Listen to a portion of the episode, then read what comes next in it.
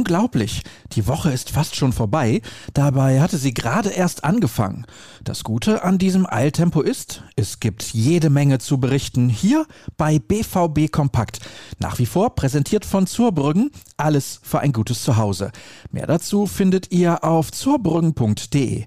Mein Name ist Sascha Staat und rein geht's in unsere schwarz-gelbe Tageszusammenfassung. Wir legen nochmal los mit dem Blick zurück, denn das Spiel am Dienstag in Manchester lieferte mehr als nur eine Geschichte. Diskutiert wurde im Nachgang zum Beispiel über die Schiedsrichtercrew. Mal abgesehen von teils strittigen Entscheidungen während der Partie, sorgte einer der Assistenten für großes Aufsehen. Octavian Soffre bat Erling Haaland noch im Spielertunnel um ein Autogramm und bekam sogar gleich zwei. Das Problem? Es geschah vor laufenden Kameras. Alles zu einem der Aufreger erfahrt ihr im Text von Jürgen Kors. Der Artikel von Tobias Larisch beschäftigt sich ebenfalls mit den Unparteiischen. Seine Kernfrage lautet, trifft Jude Bellingham Citykeeper Ederson oder wird er getroffen?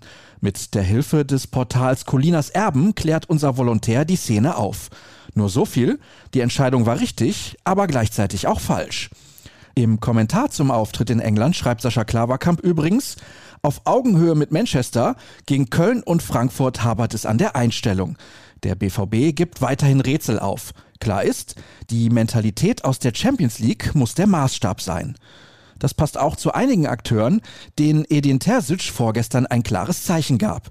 Er setzte auf den jungen Ansgar Knauf in der Startformation und verzichtete auf etablierte Kräfte wie Julian Brandt oder Torgan Hazard sogar komplett.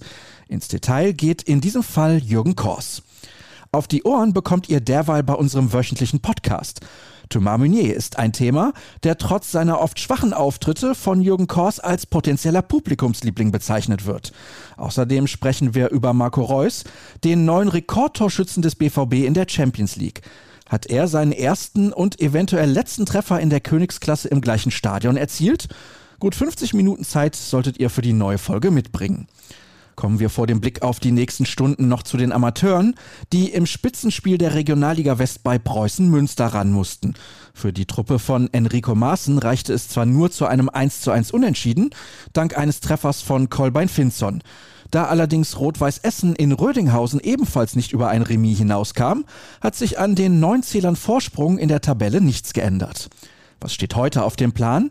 Neben einer klassischen Trainingseinheit für die Profis außerdem die nächste Pressekonferenz.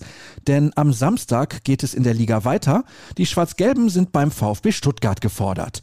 Um 13 Uhr startet die nach wie vor virtuelle Fragerunde, bei der neben Edin Terzic auch Michael Zorg den Journalisten zur Verfügung steht. Zu sehen ist das Ganze wie gehabt auf dem YouTube-Kanal des Vereins. Wir bieten euch einen Ticker an womit das Ende erreicht wäre. Ihr gebt euch mit diesen Informationen nicht zufrieden, dann solltet ihr ruhrnachrichten.de nutzen. Gibt es auch als App und mit einem günstigen Abo für unsere Plusgeschichten. Alternativ dürft ihr gerne Twitter nutzen. Unser Handle lautet rnbvb und meines ganz kreativ Start. Habt einen guten Tag. Bis morgen.